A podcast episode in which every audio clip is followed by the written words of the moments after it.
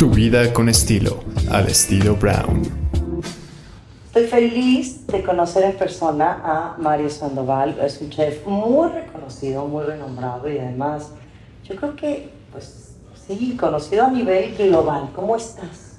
Pues estoy encantado de que me entrevistes. Llevo esperando esta entrevista toda mi vida. y ahora que he venido a México tengo la oportunidad. Oye, de verdad, bueno, pero qué honor que me digas esto. Sí, sí porque he oído hablar de ti. Mucho. Mucho. Ay, querido. Hace ilusión. A mí también me da mucha ilusión hablar contigo porque yo también he oído mucho de ti. Tú eres un hombre muy famoso, con muchos reconocimientos, con mucho estudio y preparación, hay que decirlo, porque yo creo que pues, todos empezamos un poquito picando piedra en la vida. Y, y, bueno, y con los años uno va echando semillas y luego ya se van dando los frutos y me imagino que es lo que te ha pasado, de alguna manera. Así es, fui picapedrero cuando era joven. No, eh, yo creo que la vida te da la oportunidad de ser persona y de hacer, de emprender un camino que sea el que te guste hacer. Si es tu pasión, la cocina, el periodismo, la arquitectura. Entonces vengo de una familia de restauradores, mi abuelo Coque, que fue el fundador, que abrió el restaurante en, el 47, luego pasó en, una casa de comida muy humilde, una taberna, luego pasó el relevo a mi madre, a Teresa, y a mi padre también, y, ellos hicieron la generación, la segunda generación donde conseguimos dos estrellas Michelin, junto con mis hermanos Rafael y Diego. ¿En qué año? Eso fue, la primera estrella fue en el 2005 y la tercera, la segunda en el 2015. Y yo supongo que la tercera en el 2025. Bien en camino. Vamos en camino, vamos en buen camino. Pero tú dices, la fama, la fama es la calderilla de la gloria. Yo prefiero ser glorioso por, por tus actos. Eh, para mí lo más importante es el camino, ¿no? La felicidad está en el camino, en conseguir lo que quieres, en, en esforzarte, arrodillarte, trabajar, ser humilde, y eso te lleva a momentos muy difíciles, empresarialmente, con la pandemia X, ¿no? a momentos de mucha libertad y a momentos de mucha felicidad. Solamente lo tocas y vuelves otra vez a donde estabas. Ajá, porque este mundo de la gastronomía, pues de alguna manera es efímero, ¿no? Muy efímero, pero si eres capaz de mantener en la mente de alguien un recuerdo de ese día, no es tan efímero estoy de acuerdo contigo. Y entonces tú eres tercera generación de coque. Así es. Y mis hermanos y yo, Rafael que es el sumiller y Diego que es el, metre, y yo que soy el cocinero, hacemos el, el triunvirato de los tres mosqueteros. y nada, somos, somos felices. Yo el otro día me preguntaba a un amigo, ¿pero tú le cambiarías de todo? Le doy nada. Y lo he pasado muy mal. Sí. Nada en absoluto, porque cuando sientes que cuando sientes que coges un, eh, levantas un peldaño, que lo sientes de verdad, porque el esfuerzo te ha conllevado a ello, el trabajo, las horas, la tensión, todo, y sabes que estás arriba, y dices, joder, empiezas a admirar a los que están en esta posición, y dices, joder, cuánta admiración hay los hermanos Roca, eh, todos, todos, estos cocineros que están en la élite, digo, qué difícil será llegar a donde están. Qué difícil llegar a donde están, qué difícil, como dices tú, no perder piso y seguir siendo el tipo sencillo, humilde, este, ¿no? Eh, compartido, porque también el éxito a los hombres los vuelve un horror. Y todos, los destroza, ¿eh? Y todos hemos sido jóvenes, todos hemos querido volar, pero luego la vida te va poniendo en tu sitio, cuando ya te casas, tienes hijos, cuando ya vienes un poco, el camino empiezas a, a, dar la vuelta en el, ¿no? en como decimos, en el trigal, eh, valoran mucho la sencillez, valoran, mucho los momentos de calidez, una taza de té caliente, una sopa. Sí. Eso lo empiezas a valorar mucho más que antes, que como estaba puesta en la mesa no te dabas cuenta. Y, te la bebías y, y, pensabas en lo siguiente. Tenemos que amar el presente y amar lo que somos, lo que tenemos. Y no querer siempre querer, tener, querer, querer estar allí, querer estar aquí. yo ahora estoy disfrutando de tu entrevista porque es lo que quiero. ¡Ay, qué bueno! Me encanta. ¿Y qué te ha dado a ti la fama, a ti personalmente? O sea, realmente, no, como dices, sí, hemos picado piedra, has picado piedra, yo también lo he hecho. Y llega un momento en que estás en ese sitio que dices, ¡ay, qué bien! ¡Qué bien! Es, lo- es muy merecido para mí, pero además, ¿qué te ha dado a ti, Mario? Estás en el momento que empiezas a disfrutar, pero a mí mi madre me dio un don especial. Ella era única a la hora de cocinar. Y yo nací con algo, una sensibilidad diferente a la hora de cocinar un plato. Yo, yo cocinaba al lado de ella y la veía que estaba... Y yo lo hacía igual, pero no me salía igual. Me decía, es que las recetas tienen, tienen puntos críticos. Entonces, la cebolla hay que rehogarla, no hay que pocharla ni dorarla, rehogarla. Rehogar es este, este es el fuego y encender el fuego. Eh, el pescado tiene que ir sutilmente cuando el caldo ya está reducido. Y yo le echaba antes, entonces el pescado se pasaba y el caldo no sabía. Entonces, ir al decimate segundo.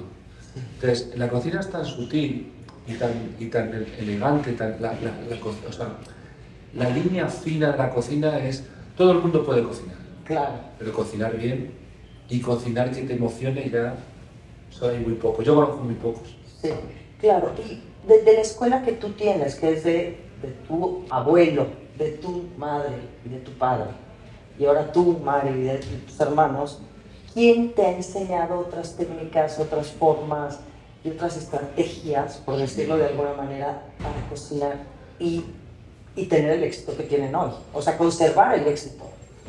Porque eso es verdad, o sea, el camino puedes llegar, pero lo más difícil es mantenerse ahí. ¿no? Yo hace que vine a México 23 años. Vine con 23 años. Tengo 46. Y desde entonces me enamoré de la ciudad, me enamoré de los productos de México, de los chiles, de los moles, de todo lo, de, de- de- de esos cítricos que cocinabas, ingredientes. Y junto con Enrique Olvera y bueno, Ferran Adrià, ¿no? y, y- y maestros de la cocina española, Pedro Subijana, Arzak. Ellos fueron mis maestros en esos años, en el 98, 99, 2000, pero yo siempre he tenido algo dentro de mí que me dice que aquí estoy en mi casa, en México. De hecho, mi cocina tiene un guiño muy, muy pronunciado a, la- a la- a México. Trabajo muchos productos mexicanos. Sí que el producto esencial, el marisco, la carne, el pescado, lo, lo trabajo de mi tierra, pero luego hay muchos matices mexicanos. De hecho, tenemos una app que nos mide cuántas reservas recibimos de todo el mundo y de qué países. Y México es el país que más reservas recibo de coque. Qué tengo muchos fans aquí en esta ciudad. ¿Y qué tipo de reservas recibes de México? Pues tipos de, de personas que tienen aquí residencia, que han comprado una casa en el barrio Salamanca, en Madrid, o que viven aquí y viajan a Madrid. Porque nuestra cocina es muy latina, es una cocina española, pero mirando hacia, la- hacia Latinoamérica. Claro, Por claro. la historia, por los productos, por lo que conllevan. Yo me siento más identificado con la cocina latina que con la cocina japonesa Ajá. o china. Claro. Bueno, pero yo creo que eso podría ser lógico. ¿Por qué tendrías que sentirte identificado con la cocina china o japonesa? Pero no lo siente, hay gente que hace cocina fusión y hace chino español y le va muy bien. Y hay gente que se siente más identificado con otras cocinas nórdicas. Yo me siento identificado porque como empecé, empecé a viajar muy pronto, muy joven, y conocí muy, mucho Latinoamérica, Perú, Puerto Rico, Ecuador, México, Colombia, y he viajado tanto a estos países que tengo una cierta identidad. Pero y entonces, por lógica, como has ido mucho a estos lugares donde tú has residido, has viajado, has estado, te has metido tal vez a la cultura, a los productos, has conocido esto, pues es muy entendible. Y, y- y comprendo lo que me dices, ¿no? Pero yo digo que un gran cocinero, como lo eres tú, puedes cocinar cualquier tipo de comida, ¿de acuerdo? Ahora, no quiere decir que tu pasión sea la oriental o la japonesa. Bien. Mira, ¿sabes lo que siento ahora? Que la cocina, la creatividad es como un péndulo que viaja en el tiempo. Sí. Y antes era mucha técnica, mucho esferificación, mucha textura, mucha frío caliente, y ahora todo vuelve al ancestral. Si algo tiene México es ancestral, si algo tiene España es ancestral. Sí. Entonces, esa fusión de esas dos culturas, yo siempre digo que para mí, las tres tipos de cocina que, que son el top 10 en el mundo es la española, mexicana y japonesa. No la francesa, no, No. la consideras. No, No. no, no porque Porque me interesa que me cuentes no porque he vivido en un momento de, de la vida que la francesa estaba desno- desnostada. Ajá, La francesa fue el origen. sí, Cuando en España no había, no había leche, en, en Francia había queso. sí, sí, sí. Fue el origen, fue el doble, mi, fa, sol, la, corrida de, la, la- la- la cocina de Escoffier, que, que todo el mundo siempre ha leído y ha aprendido, lo que era un consomé, una patata duquesa, un- todo eso está muy bien. Ujú. Pero ¿qué pasa? Que llega la cocina española con la verdad. Y la verdad que es la cocina sana, la cocina saludable, la cocina mediterránea, la cocina que, que, que trabaja por un planeta más sostenible. Y eso hace de reflexionar al mundo y todos los chefs que ahora mismo están en el 50 Best van a aprender a España. Con los mejores maestros. Mira qué bien. Sí, yo creo que los contextos, como dices, han cambiado sin duda, ¿no? Pero muchos chefs también te dicen que la esencia de la gastronomía es francesa, ¿no? Como lo explicas tú, Mario. O sea, claro, esa es la esencia, pero hoy se ha transformado y estamos hablando, bueno, estamos en el siglo XXI. Tú que has pasado por todas estas etapas, facetas, que lo has visto con tu abuelo, con tus padres y ahora ustedes, tú y tus hermanos, pues realmente sí, yo creo que se ha sofisticado muchísimo la gastronomía, no sé qué opinas de ello. Yo creo que sí, o sea, yo creo que también la cocina francesa, que fue el origen, se echó a dormir. Mm, Entonces, cuando hay personas que creen en algo fuerte, que lo trabajan, que lo divulgan y que lo demuestran, hacen que cambie la cocina en el mundo.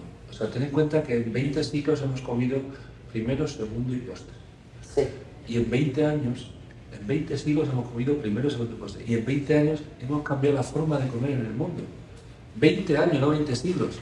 sí, sí, sí. Donde Poco. existe el taco, existe la tapa, existe muchas cosas que hacen feliz a los humanos. Yo cuando estoy caminando por aquí, por, por la Roma, y veo los, los puestecitos de tacos, me he tomado antes uno de cordero con una quesadilla, se me saltaba la lágrima, aquí al lado, ¿eh? Aquí al lado, me he ido por ahí a otro sitio. Eso es cultura.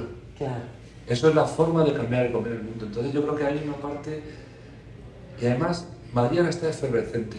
Madrid está ahora... Muy hot. Ya, pero ¿y, y, y- y Ciudad de México? ¿Cómo está? También, no, bueno, Porque yo te lo puedo decir que llevo aquí cinco días. claro. Que me he encontrado un, o sea, un buen rollo en los restaurantes llenos a tope de gente, de mexicanos, de turistas. Y eso es una buena señal.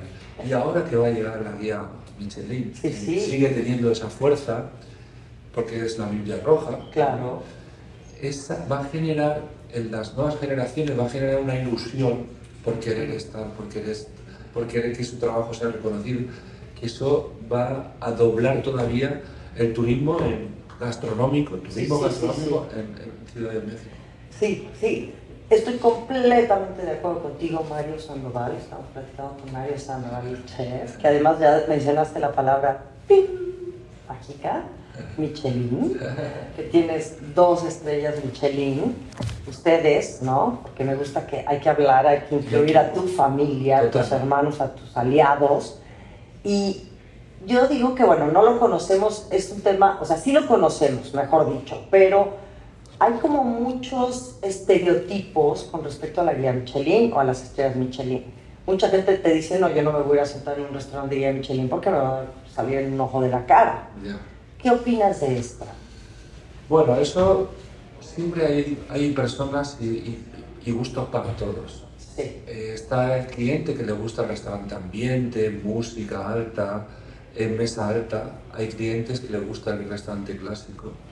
Hay clientes que buscan el restaurante histórico donde tenga la esencia de la ciudad. Y hay clientes que buscan la estrella. Es tan sencillo como eso. Y hay clientes para todo. Pero sí que es verdad que yo creo que aquí ha llegado muy tarde la Roja. Debería de haber llegado antes sí, porque hubiera venido bien. Ahora ya la Ciudad de México ya, ya por sí sola está, está ensalzada, está efervescente. sí. Si viene esto, pues mucho mejor. Yo fui, viajé a Tokio hace 10 años Ajá. y fue cuando Karma Roscadilla tenía sus estrellas allí y la, la- acababan de poner la guía en Tokio hace 10 años, en el 2013 y 2012. Y también para mí yo creo que llegaron tarde a, a Tokio y aquí han llegado tarde. Sí. Pero bueno, nunca es tarde si la fecha es buena. No, sin duda. Y para ti, para ustedes, ¿cómo ha sido ¿no? este tema de tener guía Michelin, además en diferentes periodos importantes, Sí, ¿no?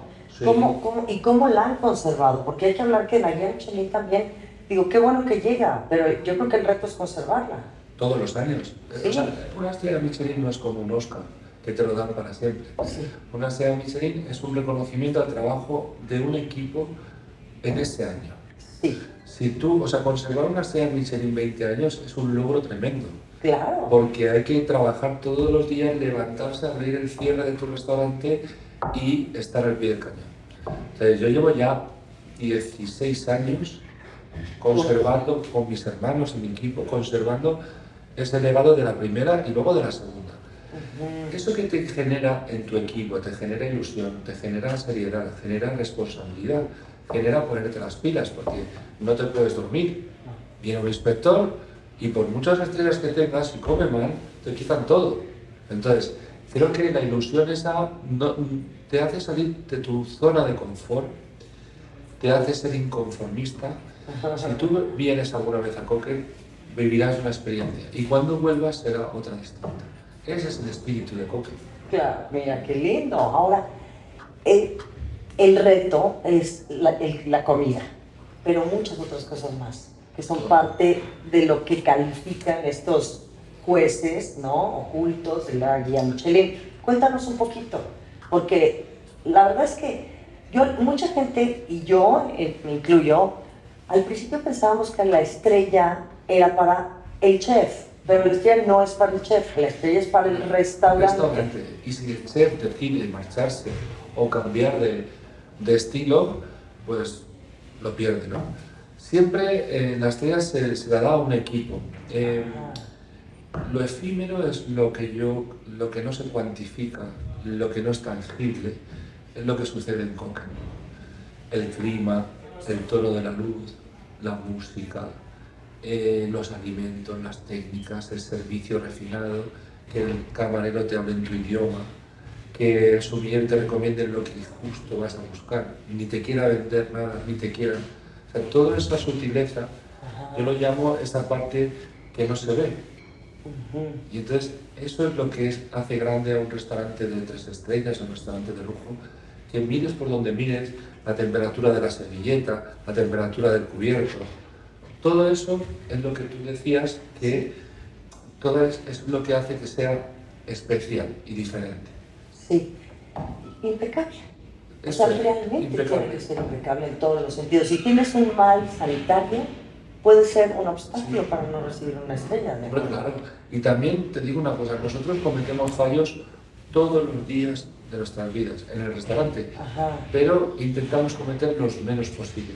Y Una vez le preguntaba a Juan María digo, maestro, para, para usted cuál es el mejor restaurante? Me dice, el que menos fallos comete. Todos cometemos algo, la temperatura, el aire acondicionado, la música, a lo mejor hay una estantería está llena de polvo, algo siempre hay. Pues hay que cometer los menos posibles. Fíjate, qué lindo. A nivel costo, ¿sí? ¿se incrementan los costos con la estrella Michelin? Eh, en, en tu restaurante o en cualquier otro restaurante que tú conozcas, Mario. Mira, eh, a nivel costos, la alta cocina que siempre tiene ese San Benito de, oye, no es rentable, sí es rentable. O sea, nosotros hacemos de coca que sea rentable. Claro. Sí que es verdad que es una rentabilidad baja, es un 10% de lo que facturas, un 8% según, ahora como está la inflación, uno, entre un 8 y un 12. Sí, sí. ¿Qué pasa? Que mm, la gente ve, ve todo por fuera, la- las personas, y dicen, wow, esto con lo que facturan y lo que... son". Y se, creen- se crea una imagen que no es, la, no es la real. También te digo que cada uno decide su vida como la quiere vivir. Hay gente que abre 100 restaurantes y es una franquicia y es feliz, Sí. tiene su casa en la playa y le llama por teléfono y, y no aparece jamás, nunca, no sabe ni quién es. Y es feliz, y es feliz. Claro. Y hay gente que es feliz haciendo un taco en la calle, caliente, hasta que la tortilla empieza a burbujear y también es feliz. Y hay gente que es feliz haciendo lo que le gusta. que como yo, que es cocinar para 40 personas que son los privilegiados que vienen a verme. ¡Qué bien! Quiero ir. Claro. ¿En dónde está ubicado, Jorge? Está ubicado en el barrio de Chamberí, donde está el Hotel Villamagna, la Castellana. Ah. Sabes que está Hotel de Nasset, Cruz de la Castellana y es Mar- Marqués de Riscal, en la disco- antigua discoteca Archie. Ok, ahí, Ahí está. Ah, mira. Nos, nos mudamos en el año 16. Luego vino la pandemia, que estuvimos ahí un poco Sí, sí. eh, tambaleados y ahora ya hemos vuelto a coger vuelo. Y ahora estás aquí, veo que también representas a muchas marcas y que además has recibido muchos reconocimientos. Bueno. Eso, pero eso es tan, lindo, son de las cosas, yo digo que esa, digo, no es que andes por la vida, ¿me entiendes? Sacando No. charolas, no. Pero yo creo que personalmente es una cosa muy satisfactoria. Es como todo en la vida, te da un reconocimiento por, oye, como locutora, como voz. Claro, son de las cosas que se Te da alegría. Te da alegría, pero yo me levanto al día siguiente y tengo más responsabilidad, porque si te han dado un premio nacional de gastronomía, o te han dado mejor cocinero del año, o te han dado X, el día siguiente tienes que demostrarlo mejor todavía. Entonces, no te quita esa, ese hambre Ujú, por aprender. claro. Y eh, recono- que reconozcan tu trabajo es muy bonito. Siempre todos los reconocimientos son muy bonitos. Pero te- es como una borrachera, te dura un día, 24 horas. Y luego viene la cruda. Y luego viene el encender el horno La con la leña y encender y estar ahí, ¿no? Yo creo que para mí yo he tenido la suerte de, de estar en una familia que me inculcaron muchos valores, valores buenos, que yo intento transmitirle a mis hijos. Eh, aprender a, a amar lo que tienes, no lo que deseas Ujú. y a saber respetar y sobre todo a admirar a mis hermanos, a la gente, a mi equipo, porque con admiración todo se, todo se, se soluciona. Sí. Ahora, si no admiras a la persona que tienes al lado, mal va. Sí, estoy En el amor, en todo, ¿eh? Claro. En la cocina, en, en la oficina, en la, en la redacción, en donde sea. Siempre hay- tiene que haber una admiración. Aunque sea la persona que está transcribiendo tu texto, o aunque sea el, el chaval que está pelando las patatas, pero hay que pelarlas bien. Si no, no sale el almidón, no sale el piso. ¡Qué arte! Por supuesto. En México he escuchado que luego es complejo encontrar personas justamente para las cocinas que quieran hacer este tipo de trabajo, como las colaboraciones, el picar, el lavalosas, o sea, ya se ha sofisticado también tanto la expectativa de la cocina, por lo menos aquí en México yo lo sé, que hay chavitos que salen de la carrera y que te dicen, no, yo no me voy a poner a picar papas, ¿por qué Están lo voy a equivocados. hacer? Están equivocados. Hay que picar papas, hay que estar en el, en el día a día de la cocina, ir a los proveedores, conocer al proveedor, conocer el producto, ir tú a comprar, ver, ojear eh, y estar en la salsa. La cocina es salsa. Sí. Si no estás en la salsa, estás fuera de cacho. O como se dice en España, te coge el toro. Claro. ¿Eh? Pero pasa esto en, en Sí. España, tú sientes que también es el mismo efecto de todo esto, que se ha vuelto realmente muy, pues sí, o sea, con mucha expectativa, ¿no? Ya quieren ser chefs de entrada, saliendo por el título, pero a ver, para ser chef, yo digo, pues yo creo que tienes que picar mucha piedra, ¿no? Sí, lo que es que el chef es una profesión que se hace con el tiempo. Exacto. y que según la piedra que hayas picado serás un buen chef o no. Tendrás el conocimiento que te entrega la libertad de poder ser chef en un hotel de cinco estrellas, en un restaurante de lujo o en, un en una cadena de restaurantes.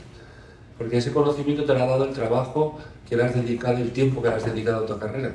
Pero, ¿qué pasa? Que están los, los rea- reality show, que es todo mentira, todo es glamour, todo es...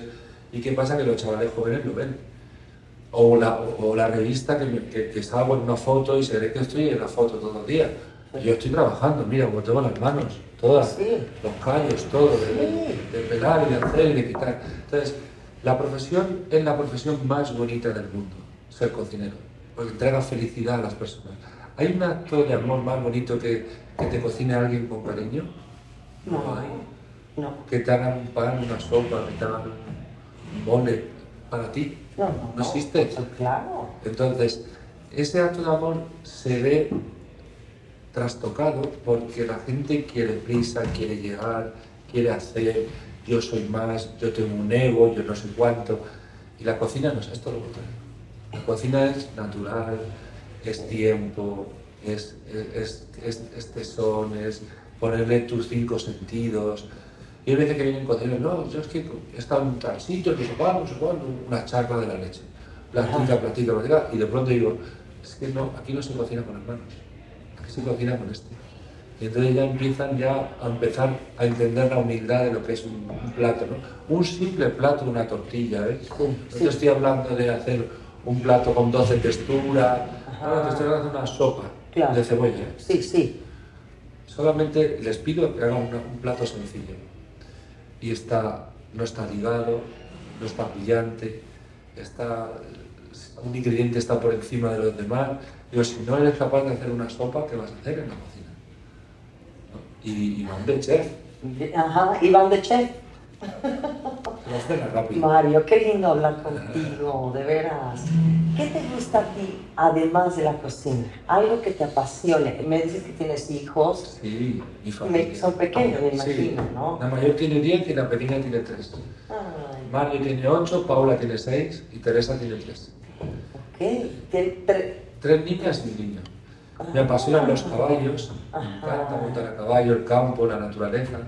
Tenemos una finca en el Escorial, ahí al norte de Madrid, donde cultivamos semillas de, antiguas de Felipe II, donde rescatamos animales en, peri- en peligro de extinción. Cuando vengas a Madrid te llevaré a verlo, Sí, te gustará. me encantaría, Es claro. naturaleza, entorno. Y tenemos gallinas marán, oveja, oveja de rubia del molar, gana- eh, ganado bravo, tenemos vacas de, de dos o tres tipos. Sea, buscamos un poco ese Blue Hill, ese, esa farm que, que equilibra mucho el restaurante urbano con la naturaleza. Al estar en el centro de la- del corazón de la ciudad, todo te oprime, todo te, eh, es estresante, todas las horas, todo el día, y de pronto llega el fin de semana o el domingo, el lunes, y respiro allí. Y es motor. Qué, qué bonito. Y todo lo que ustedes, o sea, todo de lo que tienes en la finca. servimos en, lo los- en los tres restaurantes. Ajá. ¿Cuáles son los tres restaurantes? Tenemos Coque, que es la casa madre, luego Coqueto, que es un bar, pero muy, muy, muy indecente, le llamo yo. O sea, muy de cocina, muy casera, de, de guiso rico. Está, el Fortunillo está como a dos cuadras de Coque, y luego a otras dos cuadras de Coqueto está Q, que hemos abierto en el en Marriott, Ah, ok. que acaba de abrir Madrid por primera vez. Qué Y bien. hemos abierto con ellos, así que vamos ahí, ya, ya vamos por tres, pero eh, no tengo ninguna obsesión de crecer. No. ¿no? Bueno, yo- oye, yo digo que ya tres, tres restaurantes. Está muy bien. It means a lot. Pero he llegado llego al sentimiento de que tengo que estar aquí, en México. O sea, igual y te puedes animar a abrir algo aquí. Es que me lo ofrecieron hace seis años, pero no estaba preparado. Acababa de abrir Coque en Madrid, estaba muy involucrado, involucrado en el proyecto, no era, mi, no era venirme a México. Ahora estoy listo, ahora estoy listo. Estoy listo, tengo inversores, tengo amigos, tengo, tengo gente local que, me, que ya conoce toda la zona, la Roma, Claro. la Condesa, Y- un y- sitio bonito. Sí. Y te un pedacito. Yo solamente quiero dar el cariño que me han dado los mexicanos Ay, en Madrid. cielo. Venirme aquí a traer mi trocito de corazón aquí para que el que quiera comer cocina española con, con, y mexicana, ¿eh? Ajá, cocina ajá. mexicana. Ok. ¿Qué te queda bien de la cocina mexicana? Así que digas este platillo mexicano, puro, puramente mexicano, que te queda así espléndido. Los moles, tengo tres tipos de mole en mi carta. Ajá. Tengo, hago ceviches, pero escabeches. Hago la técnica del ceviche con vinagre de jerez. Entonces hay una mezcla muy, muy contundente. Ajá. Y hacemos muchas cosas. Bueno, puedo contar miles. Ay, bueno, Mario, pues es que ya mejor no me las cuentes, me- estoy pensando ir ya muy pronto, lo prometo.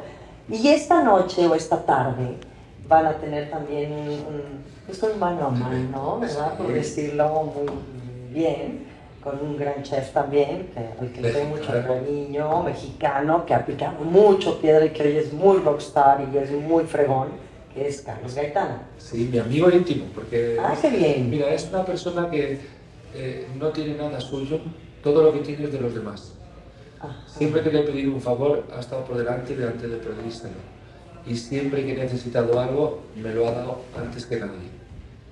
Aparte de ser un gran cocinero. Sí, sí, sí, sí.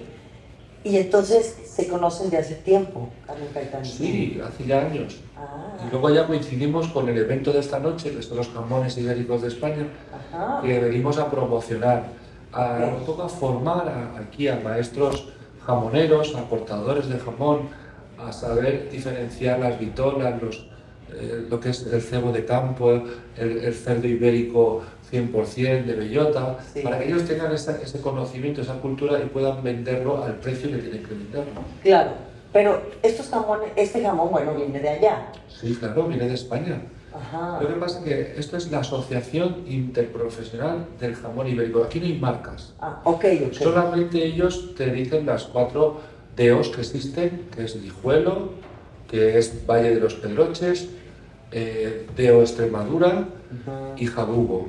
Y estas son las DEO, como puede ser Rioja, eh, eh, Rivera y Jerez. Sí, ¿sabes? sí, sí, sí, y, claro. sobre eso te dicen un poco, te, te educan a, que, a, a sacar mayor rentabilidad al producto, al 100%, sacar mayor rentabilidad al jamón. El de- decir, no, aquí no vale, esto es un jamón serrano ibérico, no. El serrano no existe. No. Un jamón ibérico tiene unas connotaciones y viene con una vitola, con un marchamo, que es ibérico porque se cría en la dehesa, porque tal, porque cual, porque cual. Entonces yo voy aquí a lo mejor a algún restaurante y pone jamón serrano 5 Jotas. Es que eso no existe. Eso no existe. Entonces, bueno, hay- hay- ellos quieren fomentar esa cultura para educar a los profesionales que quieran vender el jamón como Dios manda. Qué bien.